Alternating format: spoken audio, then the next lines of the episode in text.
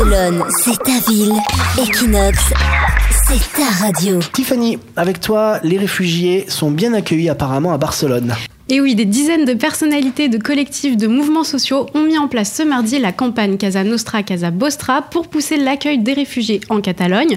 Pour appuyer cette mobilisation, des activités seront réalisées jusqu'au 19 février. On pourra assister à des expositions, à un concert au Paléo San Jordi retransmis sur TV13 le 11 février prochain, ou encore une manifestation le 18 février dans les rues de Barcelone.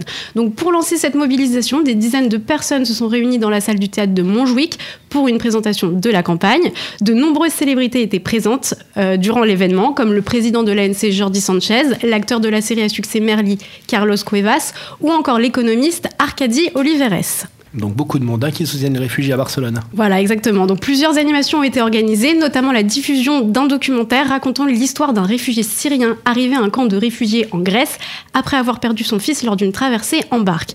Donc c'est pas très joyeux, on vous l'accorde, mais nécessaire compte tenu de la situation. Comme toi, Comme toi, ils vivent tous à Barcelone. Comme toi, ils écoutent tous Equinox.